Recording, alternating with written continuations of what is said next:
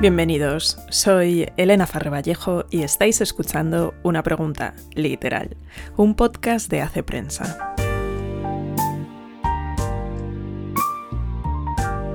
Bueno, como podéis ver por el título, esta semana hay nuevamente una conversación, una breve conversación. Y es que Mayo me ha descuadrado un poco los planes con esto de tener cinco miércoles, pero bienvenido sea, porque la conversación de esta semana, una radiografía del lector un poquito más corta de lo habitual, ha sido un auténtico placer. Zina Hitz, la invitada de esta semana, es tutora en el programa de grandes libros del St. John's College y la autora de Pensativos, los placeres ocultos de la vida intelectual.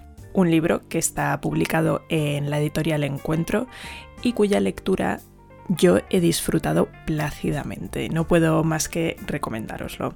Y sin más dilación, os dejo con esta conversación que grabamos en el espacio Encuentro y que espero que a vosotros os guste tanto como a mí. Empezamos.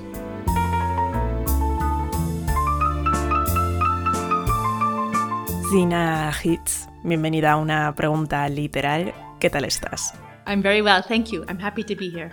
Zina, tú eres profesora en el St. John's College y también eres la fundadora de The Catherine Project, una organización que fomenta la educación humanística mediante los grandes libros. Y yo, pues curioseando un poco en la página web del proyecto Catherine, me encontré nada más entrar con una frase que dice que un gran libro invita al lector a entrar como un igual. One of the things about books, uh, great books, is that they're um, they're helpless, right? So they can't control who reads them. so I, I, I, started to think about this when, you know, I spent uh, most of my life as a scholar has been studying Plato and Aristotle. And unlike me, they think that only a few people are capable of intellectual life. Only a few people are capable of philosophy. But then the ironic thing is that once the books are published and translated, anyone can read them. So people can read them and become philosophical who the authors never imagined. So uh, the for me, great books education is it's learning for everybody. Uh, in a way, you define a great book by something which can educate someone at any level. So the highest level and the most basic level. You know, you can pick up a book um, and enter into a conversation with its author. Uh, you can do that from any level, and uh, no one can exclude you from, um, from talking to this book. ¿Y por qué debería alguien hoy en día elegir leer si tiene a un clic de distancia contenido y entretenimiento muy inmersivo? O sea, ¿cuál es el poder de la lectura? ¿Cuáles son sus beneficios?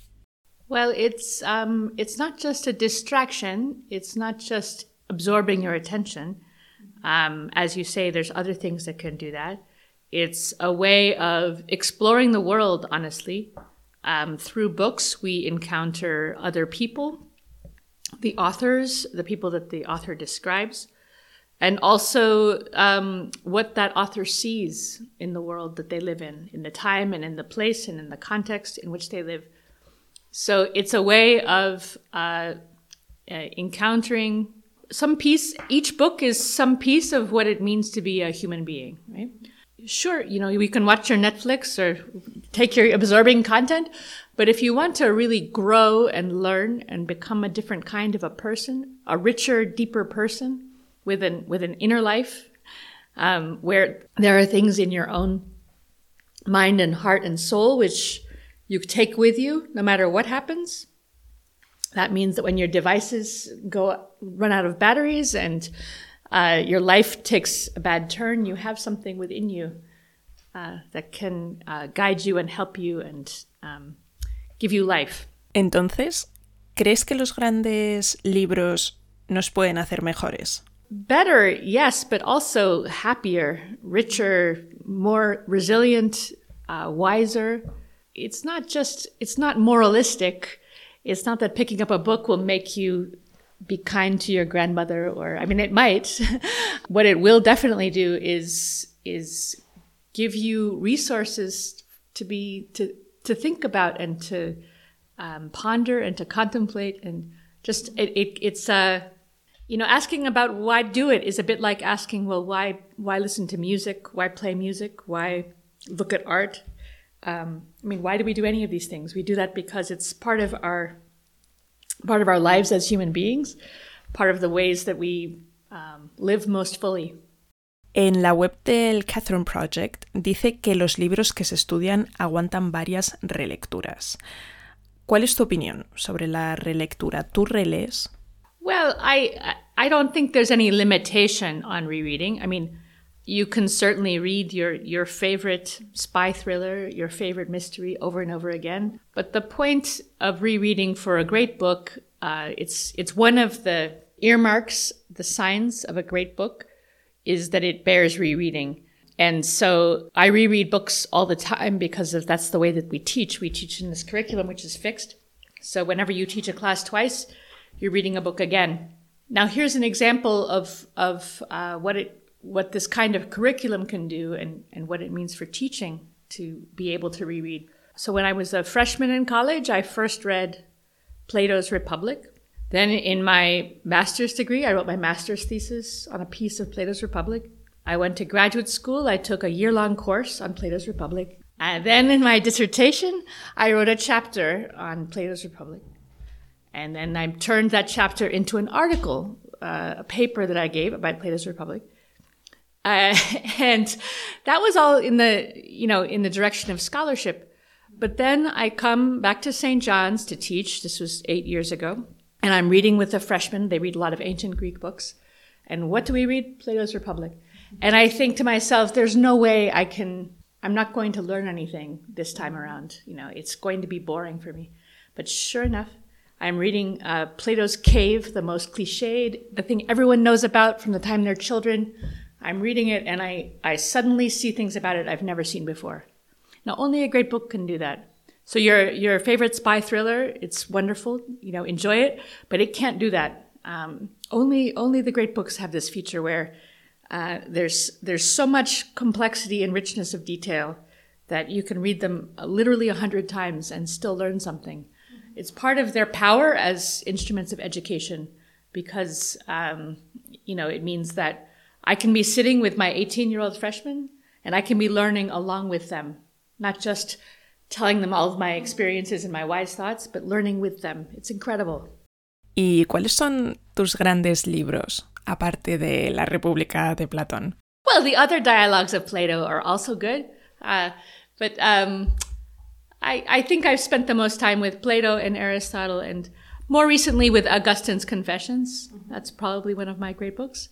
And uh, yeah, I mean, but I, I, I you know, I, I, I, continue to explore. It's I don't I don't consider myself as having a a, a set uh, group of books that I will spend the rest of my life with.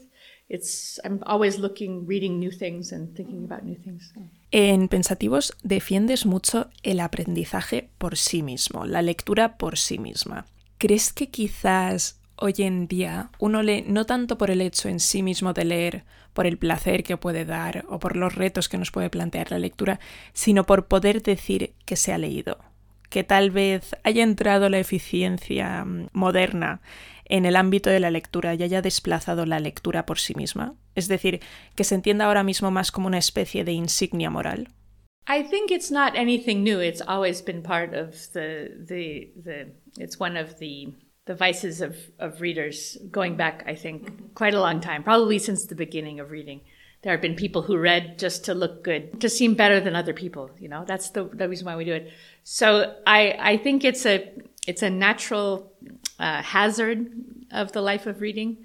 But I think, you know, if I think about really what's going on nowadays, what's really very difficult is to get people to start really reading at all. It, I think to myself, you know, if they start out reading just to be pretentious, once they start reading, they can develop another way of relating to the book. Here's here's another example. So when I, when I was a high school student, um, I was not particularly focused. I was not a good student, but uh, I, I liked the idea of being read. So what did I carry around? A copy of Plato's Republic. so I carried it around. I never opened it, but I just had it with me um, and showed it off. And you know, it's very funny because um, I ended up, of course, spending quite a lot of time studying it, even though I didn't know that at the time. So you, you, you we have to be gentle with our bad motivations because um, we're human, and this is what drives us. And you know, you the the point is to use your your less admirable uh, motivations to do something that is actually worthwhile. So if you're actually using your competitiveness and your your love of your own superiority to, to start reading the great books, then go for it. Just don't get stuck there. You want to reach past that and to the next level. But I think it's possible. I, th- I see it quite a lot, honestly. I think it happens quite often with our students. They start out that way and then something else happens. ¿Y debería ser la lectura una experiencia placentera, una fuente de placer? ¿O puede también ser a veces una experiencia difícil, incluso dolorosa? Uh, no, I honestly, if if you were to ask me what I I think, I, the type of reading that I'm most interested in, sort of serious, transformative reading, it's very painful. It's not pleasant in any obvious way. So I actually never put pleasure in the title of my book. That was the publishers who did that, the marketers. But I do, I do think. I mean, I think it's okay because it's also uh, it's not just suffering. It's the suffering that comes with growth, the pain that comes with growth, with uh, understanding, with insight, with wisdom. So it's it's a very healthy kind of suffering that you're undergoing when it's hard. But uh, but I find it hard myself. I mean, I have to read for my job, you know, huge, dense readings, and it I don't always want to do it. I mean, it's it's I have to make myself do it. And in a way, having a job like mine where I have to do it is very useful because I read things I otherwise wouldn't be able to make myself do. So I, I think accepting that it's going to be painful is is good. It's it's realistic, but just um, there is uh, a lot of joy and and satisfaction ultimately in the practice of reading. Mm-hmm. So you get that sometimes, um, but it's not the it's not the first contact. Entonces, ¿cuál debería ser el fin último de la lectura? Crecimiento, placer, entretenimiento, sufrimiento? I think it is for growth, but um, there's something about pleasure that also seems right because it's the okay. The way Aristotle defines pleasure is sort of you exercise your capacities, your abilities, and then with that comes pleasure. Mm-hmm. So you know you're using your eyes to see, and that's pleasant. You're using your ears to hear, that's pleasant. Uh, so you're using your mind to think and to work things out, and there's a pleasure in that also. So there's a way in which part of what it means to be alive is to have activities that you or you exercise what you can, uh, what you have, your capacities, and um, that's in some sense for its own sake because it's it's part of who you are and what you do and what it means to be a human being. Now, I, I think that the the best kinds of activities are ones which involve this growth because with intellectual life just as with spiritual life there's um, indefinite growth. You can keep growing and growing and growing. It never comes to an end. And i, I think that's very that's very exciting uh, and very attractive i think to many people. You just you can just keep going. Um, and it's it's very different in the end from you you have certain experiences, sensory experiences that go by, and they're maybe even not even Netflix, which is kind of maybe easy to make fun of, but even traveling. You know, you travel and you see things, and there comes to a point when you get tired of, and you everything starts to look the same, and you're you're it's because you've really stopped growing in that dimension. But that doesn't that doesn't happen with learning. Uh, you might you sometimes have to switch subjects or switch topics um, but but you you don't ever run out of you never run out of uh, places to go. Bueno, Zena, entramos en la radiografía del lector en las preguntitas más cortas. Entonces, un libro que esté ahora mismo en tu mesilla de noche y al que le tengas muchas ganas. Uh, there's a book by um, a critic who I really like, George Steiner, um, called About Masters and Students. I I'm not remembering the title quite right. So anyway, that's I, I have that with me. It's maybe not quite on my nightstand because I'm in a hotel room right now, but it's it's it's sitting at the top of uh, my stack of books. And um, I'm particularly interested in that because I'm, I, of course, I, I think about teaching and um, what students get from their teachers, what can be dangerous about teaching, and so on. So that's the book that's on my nightstand. Un libro que te haya hecho feliz, aparte de la República de Platón. I guess I can't use it for any of these answers. A book that has made me happy. I quite liked uh, reading. Uh, I read for for for class uh, Shakespeare, uh, As You Like It, comedy, uh, very enjoyable. I would say it made me happy in some sense. Una última lectura que haya merecido la pena. Um, it's just a little tricky for me to remember. I read too much because I read for work. There was something I read that was worth it, and I just have to remember what it was. Oh, I read um, Patti Smith's book, Just Kids. Mm-hmm. I read that just, just recently. Yeah, it was worth it. Un escritor y un libro que hayan sido clave en tu desarrollo como lectora y como persona. They're going to all be great books. I hope that's okay. Because uh, that's what I have on here. Um, apart, I mean, Just Kids is, is a more ordinary book. Uh, but I think the book that changed the way I read most dramatically was um, Oedipus the King, Sophocles, which I read when I was a freshman in college. And I suddenly realized that all of the details of a book could be full of meaning. Uh, so that was a huge moment for me. It was a moment where I realized that um, you could really spend your life studying, which was, when I was 17 years old, was not the most obvious thing in the world. A veces hablas de estar un poco apartado del mundo para poder tener algún tipo de vida intelectual. Entonces, un libro sobre el silencio. Yes, there's a wonderful book. Um, it's called Poustinia. Uh, Catherine Doherty, so spiritual writer, North, was a Russian originally, but North Amer- spent her life in North America. A beautiful book about uh, silence and solitude in, in ordinary life, uh, what they can do for us. Tu experiencia de lectura ideal. Un cómo, un dónde, un cuándo. I think honestly, I'm happy. I'm happiest. I mean, I like like everyone, you know, reading the novel on your couch in the summertime when there's nothing you have to do, uh, maybe at the beach or something like that. I like everyone. I like that. But the, the, the when I'm really happiest is honestly it's it's sitting in the library, really working something out. You know, really just getting going into some some set of details. Uh, that's that's when I that's when I say, oh, here I am again. This is this is where this is what I should be doing. Un libro preferido del que seguramente nadie o muy poca gente haya oído hablar. There's one in Lost in Thought. There's um, Baker the Peregrine, which I is very few people have heard of. There's another one. Uh, actually, can I give you three? So there's that one. Uh, there's a, a wonderful first person journal memoir of a Russian fishing, fishing trip in the late, early 20th century called In the Land of White Death by Albanov. Uh, so, a Russian hunter who was on a trip that went awry and wrote this, this record of it. A beautiful book, very um, intense, about uh, how he survived this shipwreck in the Arctic. So, that's two. And the third one is a book called Sisters of Sinai, probably my favorite nonfiction, popular nonfiction book.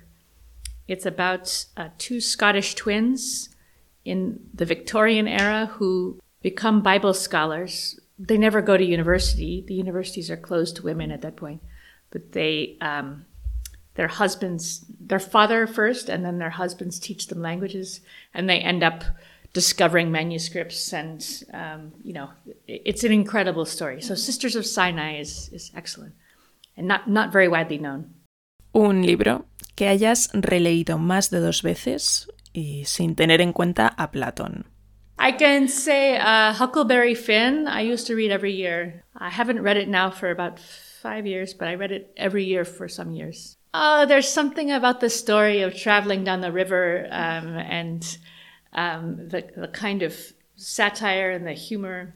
Um, it's always, I've always thought it was wonderful. So it's a kind of adventure story with some social criticism built in, some thinking built into it. Uh, and yeah, it's always, it's always been dear to my heart, that book. ¿Y qué opinas de, de su reciente censura? Oh, sure. No, it's very out of style. but I, I think it's a little tough because the the book is in its intention is uh, anti-slavery, anti-racism, and you can read it at a certain level of of irony. That is, you don't have to take the narrator totally seriously as as a reporter about the way that Jim or or the um, the enslaved in the South literally lived. Um, so I I think it's excusable to read it. You know, I don't know honestly if um, and that may be one of the reasons why I haven't read it recently is because I don't really want to find out that it that it really is patronizing in some way. But I think it isn't.